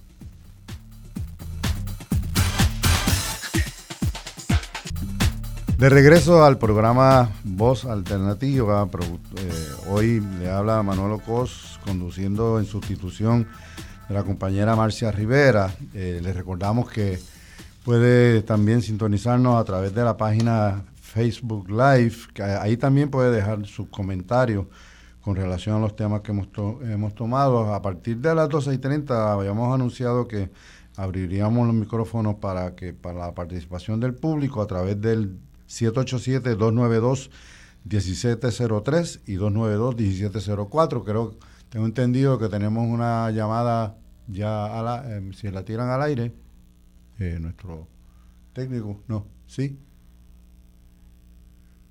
Tengo, hay alguien, se, se fue. Buenos días. Ah, buenos días, buenos días. Por favor, nos dice su nombre y de dónde nos llama, por favor. Le llama WhatsApp se fue. Alfredo Bassat es el que habla. Ah, ok, ok. Sí, adelante. Sí, quisiera saber, porque es que me ha llamado la curiosidad, mm. por qué eh, eh, las mujeres ciegas y hombres ciegos nunca son mencionados en esta temática. Mm. Que, yo pregunto, ¿es que las mujeres ciegas no padecen de, de violencia doméstica este, los varones se comportan amablemente. Eh, toda esta temática de que ustedes han desarrollado que me parece fascinante y que he aprendido mucho, pero las mujeres ciegas, ¿qué pasa con ellas? Muy bien, eh, ustedes te conocen, tienen información, manejan información sobre la situación de las pues, mujeres ciegas. Alfredo, gracias por la pregunta. Este, Nosotras en el observatorio no hemos tenido, ¿verdad?, ese análisis como tal, pero sí te digo que hay organizaciones y, por ejemplo, Coordinadora Paz para las Mujeres, que es una organización sombrilla que trae las temáticas de agresión sexual y violencia doméstica, ha trabajado el tema de las mujeres con discapacidad, y, ¿verdad? y eso incluye a las mujeres ciegas. Y hace poco estuvo el caso de Alba, que es una compañera ciega, que ella sufrió este hostigamiento sexual y la denuncia se hizo y tuvo el acompañamiento en su proceso. Pero sí podemos reconocer que es una de las poblaciones más, quizás que queda, ¿verdad? Este, más desprotegida, precisamente, ¿verdad? Eh, eh, la población de mujeres que sufren discapacidad, algún tipo de discapacidad, precisamente por su condición, pues entonces el proceso de violencia es mucho más fuerte hacia ella, ¿verdad? Porque entonces ahí vemos lo que es la multiplicidad de diferentes tipos de violencia que les puede les podría afectar.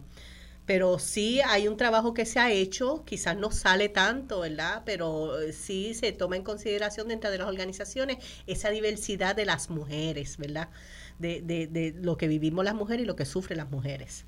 Sí, el, tema de la, en particular de la violencia en, eh, para las mujeres con diversidad funcional, se trabaja eh, de manera reiterada por las organizaciones en términos de alternativas que hay, eh, porque necesitan remedios probablemente diferentes.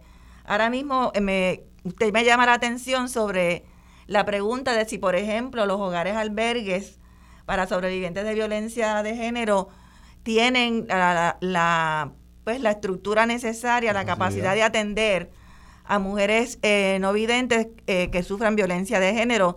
Así que me lo pregunto y voy a averiguar. Con relación a, al caso de Alba eh, Toro, que ha mencionado la compañera Irma, en particular la Comisión de la Mujer del Colegio de Abogados y Abogadas de Puerto Rico está apoyándola en sus reclamos contra Llame y Viaje, que es una entidad que forma parte de la Autoridad Metropolitana de Autobuses y estamos respaldándola en todo ese proceso y buscando remedios para ella. Pero me comprometo con usted a que por lo menos la parte esa de, los hogares albergue voy a averiguar cuál es la situación para atenderla. Y ciertamente a veces nos olvidamos de esas, esos, esos casos distintos que tenemos que atender también.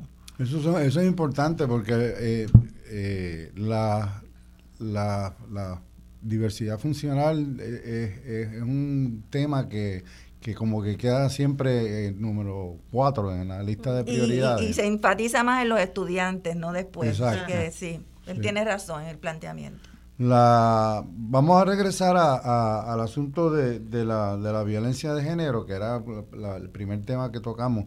Eh, ¿Cómo ustedes eh, vislumbran, eh, ahora que acaba la, la, el estado de emergencia oficialmente, ¿Cómo ustedes vislumbran que se va a desarrollar todo el tema de, la, de, atención a la violencia de género? Bueno, yo creo que una de las cosas que hemos este, visibilizado... tenemos por delante? Sí, bueno, los retos, ¿verdad? Podría decirse. Eh, algo que nosotras hemos trabajado y precisamente en el observatorio los últimos desde el año pasado fue precisamente sobre la ley de almas las contradicciones del Estado, en el sentido de que identificamos que, y las investigaciones lo dicen también, ¿verdad? Que cuando hay almas, el, aumento de la letalidad es mayor, especialmente también cuando hay un proceso de separación de la pareja. Y, y, eso lo hemos visto, ¿verdad? Y entonces vemos la contradicción del Estado que someten en el proyecto de ley unas enmiendas que lo que hace es flexibilizar la ley de armas en Puerto Rico. Eh, que pero cuando le damos un seguimiento de dónde viene ese interés es precisamente fue un proyecto sometido por organizaciones que almerías, ¿verdad? Que tienen negocios en esas áreas. Así que entonces tenemos que hacer un llamado también a nuestros representantes y legisladores de cuál es esa reflexión que hacen sobre estos temas ¿verdad? Entonces esas contradicciones que vemos sobre el tema de violencia a nivel de, las agencias y todo, pues entendemos y esperamos, ¿verdad? Que al confirmar a Birmari, ese seguimiento de las agencias en los temas, en educar a su personal, ¿verdad? Como lo, lo mencioné anteriormente, yo creo que un personal educado que pueda atender, dar un servicio a una persona que llega, que también trae esa situación, pues puede apoyar de una manera mayor efectiva. a, la gente. Además de que somos ¿verdad? Empleados, empleadas que también participamos en procesos con nuestra familia, en la comunidad, en actividades deportivas con nuestros hijos e hijas, en la iglesia, que hay otros espacios donde hay que trabajar las temáticas, que hay que llevarlas, porque eso te ayuda a identificar y a poder apoyar y orientar a alguna otra persona que quizá esté en una situación, o a ti mismo o a ti misma, que quizá está viviendo una experiencia de violencia, pero no la identificas como tal. Sí, que, que, eso es parte de la, que lo que vemos en, en, en síntesis o en, en, el fondo es la importancia de la educación en todas las áreas. Y es, y es uno de los, por lo que eh, hemos conversado, es uno de los espacios más importantes y que donde se ha habido un retroceso o se experimentó un retroceso. Con el Departamento de Educación sí, pero yo aquí también traigo el punto de que hay que apostarle a la educación en todos los otros espacios, ¿verdad? desde los medios, desde las comunidades, de los diferentes este, grupos y grupos profesionales, el Colegio de Trabajadores y Trabajadoras Sociales de Puerto Rico, los sindicatos, el Colegio de la Asociación de Psicólogos y Psicólogas, consejeros y consejeras, que son grupos de trabajo profesionales que atienden público que pueden ayudar a identificar Así que en ese grupo profesional, pero también a nivel comunitario, ¿verdad? Cómo trabajamos campañas, cómo llegamos a la gente con los temas y en un lenguaje del día a día. Eso es bien importante. Porque a veces quizás nos quedamos hablándonos entre nosotras porque entendemos unos conceptos, pero llegar en, en, el día a día a la gente, en esa vivencia, en eso que tú puedas identificar, que quizás es una acción de violencia que normalmente no la identificarías. Correcto, y, son espacios que, que, son los que nutren realmente que, las cosas se, se, caminen, ¿no? Si no tienen esa base de, comunitaria o de a la gente. Eh, sí, el, el, reto realmente que tenemos es que el tema, el tema se mantenga vigente y que la gente, el, pueblo lo, lo incorpore como parte de su realidad y de las responsabilidades que tienen que tener para combatirlo, ¿verdad? Eh, por ejemplo, eh, una, una, forma que podemos utilizar es eh, los medios de comunicación, muchos programas que están en, en, los medios que incentivan ese nivel de violencia, ¿verdad? y entonces lo seguimos patrocinando y seguimos callados ante eso. Yo creo que tenemos que seguir expresando nuestras opiniones y afinando eh, los reclamos para que todo el mundo se involucre en esto. Los medios de comunicación, los productores de televisión tendrían que tener una visión un poco más progresista sobre eso y de, búsqueda de más equidad en términos de género. Y, cuando te refieres, vamos, vamos a hablar de eso, este, hay, hay una programación que, que realmente a veces como que es contradictoria, ¿no? Que, se presentan unos problemas eh, desde una perspectiva eh, progresista, adecuada, este, que adelanta la causa de la mujer y, entonces inmediatamente, pácata, detrás viene una barbaridad este, machista, eh, misógena. Así es, así es, no hay balance y, y por ejemplo, esa esa manera de cubrir las noticias eh, que no se, no se le da respeto, ¿verdad? Por ejemplo, a, la, a las mujeres víctimas. El caso de la joven que fue que tenía psicosis. Eh, la depresión de depresión postparto. Eh, Ese caso fue muy mal manejado, ¿verdad? en términos de las imágenes, de la manera en que se cubrió. No es un caso de violencia de género, ¿verdad?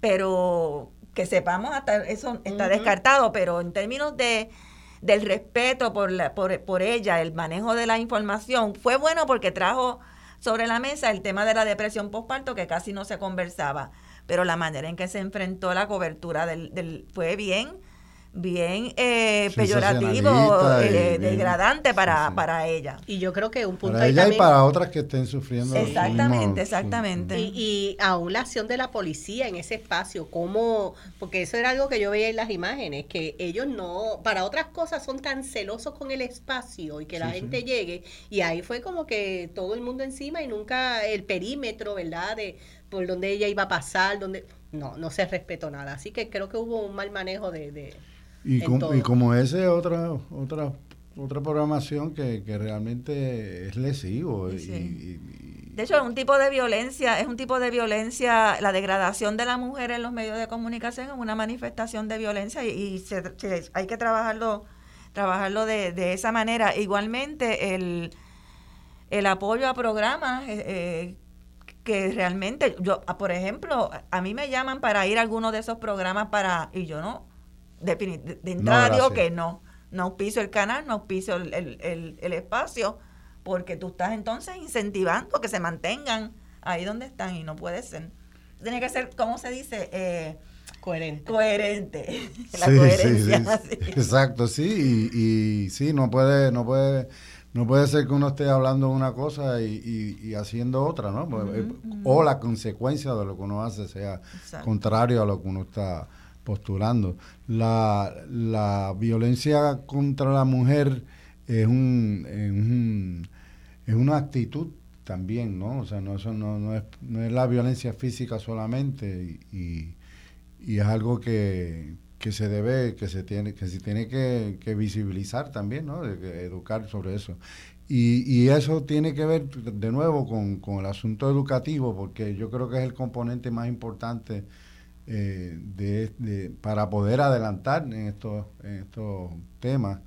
Eh, yo no, no, ¿Hay alguna iniciativa para devolver eh, la discusión sobre la educación con perspectiva de género, alguna forma de, legislar? No sé si, si hay alguna iniciativa para, para devolver la discusión sobre este asunto, porque bueno, yo, yo creo que en términos de la legislatura no hay espacio, no hay ahora, no hay espacio ahora, pero yo creo que la medida en que, y esto tiene mucho que ver con, ¿verdad? con la utilización del voto como, como, eh, como estrategia, ¿verdad? Para impulsar eh, compromisos de los partidos, de todos los, de todos los partidos. Eh, yo sé que hay mucha gente que no, no cree en el derecho al voto por una postura política debido al estatus político de Puerto Rico, yo lo respeto muchísimo. pero la gente que se decida a votar eh, tiene que tomar en cuenta eh, esos, esas, esos compromisos que los partidos hacen y que después hay que darles un seguimiento. Así que eh, tendríamos que, como se hizo con la Procuradora de las Mujeres originalmente, que se, se impulsó y se logró que los cuatro partidos, los, los partidos políticos que existían entonces se comprometieran y lo pusieran en sus plataformas, hay que hacer también con la educación con perspectiva de género, ¿verdad? Y una vez se comprometan, entonces después hay que exigirlo. El otro día el, el senador Villafañe, muy orondo, le preguntó a la, a la procuradora designada, usted ha oído esto, esto y te mencionó como cinco cosas. Eran, eran párrafos de la plataforma política del Partido Nuevo Progresista, pues ella no, no, lo, no los reconoció, no los recordó. Y ya para eso era un indicativo de que había que, de que ella no cualificaba. Claro, como ellos piensan que tiene que ser una persona partidista, ¿verdad? Pero eh, eso no es lo importante, lo importante es que las entidades políticas eh, se comprometan y que la gente utilice el voto como un arma ¿verdad? De, poder para influenciar. De nuevo, los que crean en el voto. Sí, sí, y, bueno, es que a veces eh, hay que ser consecuente también con, con los discursos, ¿no? Porque uno pues quiere cambiar las leyes, quiere que, se reformen, que se tomen unas medidas, pero entonces termina cabildeando a gente que no, no, que por mi inacción están allí. Exacto. ¿Me entiendes? Eh, como los tres usodichos del, del, del proyecto que hablábamos. Como los tres usodichos que nadie le sabe el nombre y que aparecieron allí. ¿no? ¿Y de dónde salieron estos? Porque, no, y, y, como eso, o sea, eh, y, estamos viviendo una, una, una, un periodo, ¿no? De, destape de la corrupción, que, es, que esto es más o menos eh, eh periódico, ¿no? Este, el, el, más reciente juicio de, da pie a cuatro juicios más adelante y así seguiremos. Y, y, ese tema de la corrupción que también nos quita recursos para proyectos que, que realmente son importantes. Eh, ¿Cómo usted, usted han manejado el, tema de la corrupción de, gubernamental en particular? Bueno, nosotras en la, en la, en la Organización Puertorriqueña de la Mujer Trabajadora, en nuestra boletina que se llama eh, Mujeres en Marcha, lo, lo, hemos, lo, hemos, lo hemos incorporado eh, y yo creo que es importante porque ciertamente eh, eh, aleja la atención de lo, de lo que debe ser ¿verdad? el bienestar y el bienestar colectivo.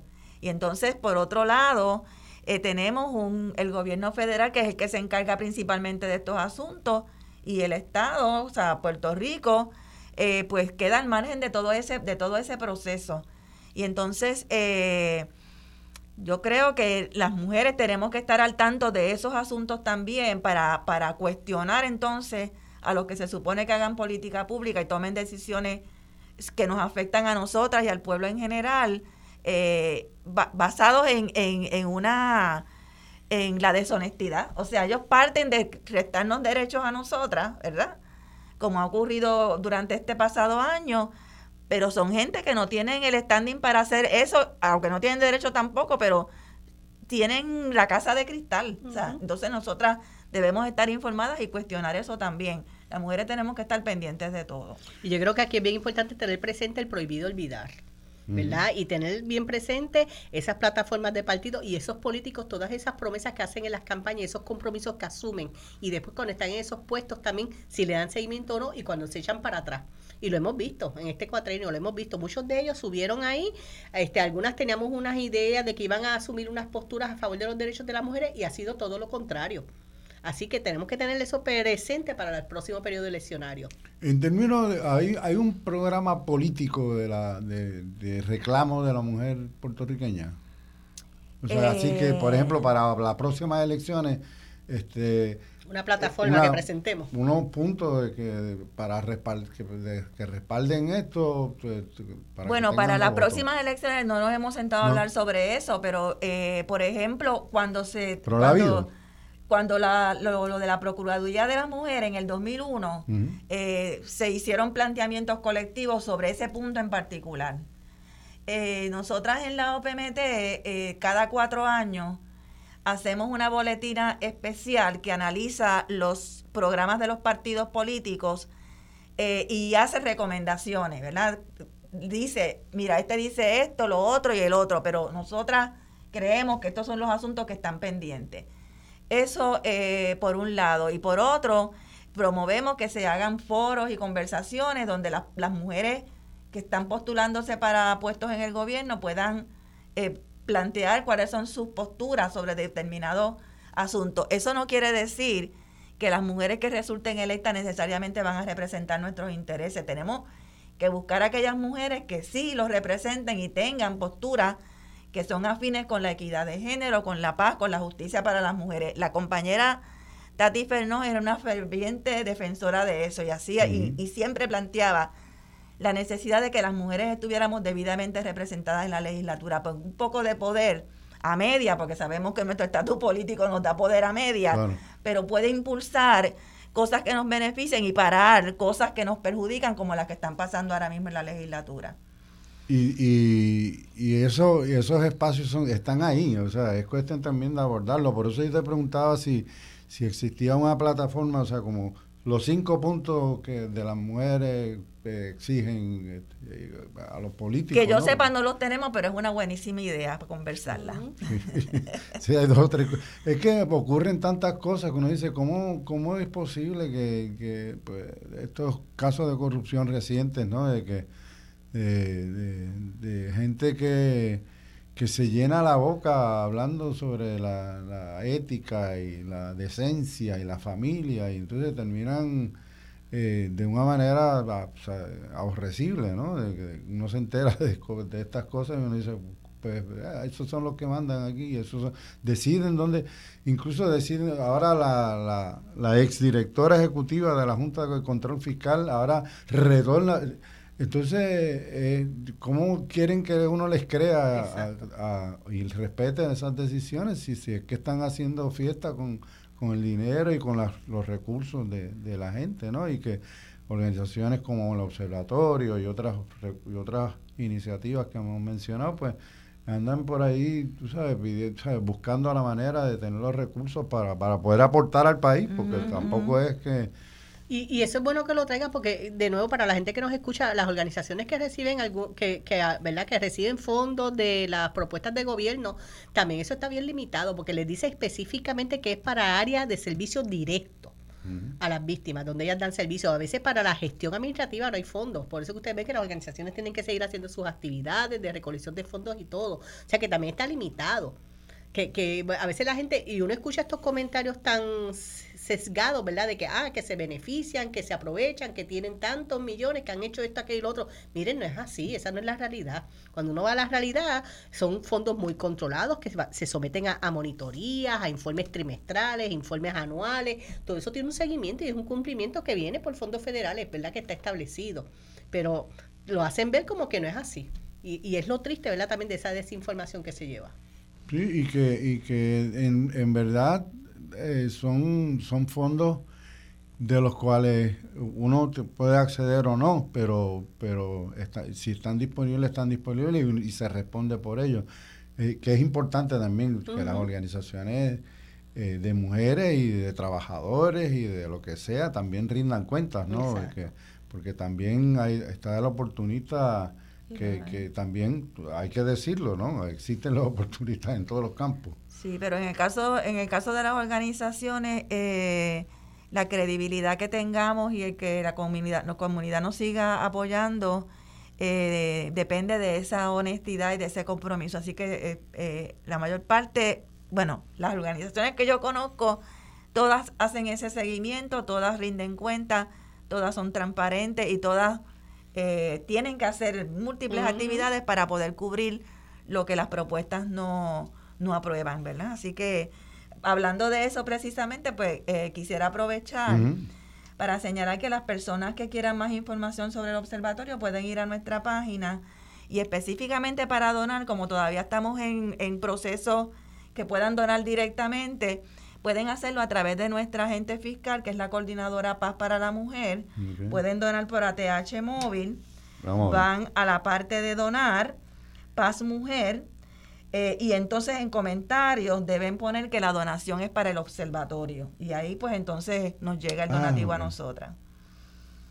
de nuevo, de nuevo TH móvil, en la parte de donar, Paz Mujer, y entonces en comentarios... ¿Eso es eh, como negocio o como persona? Eh, yo creo que es como, entidad, ¿verdad?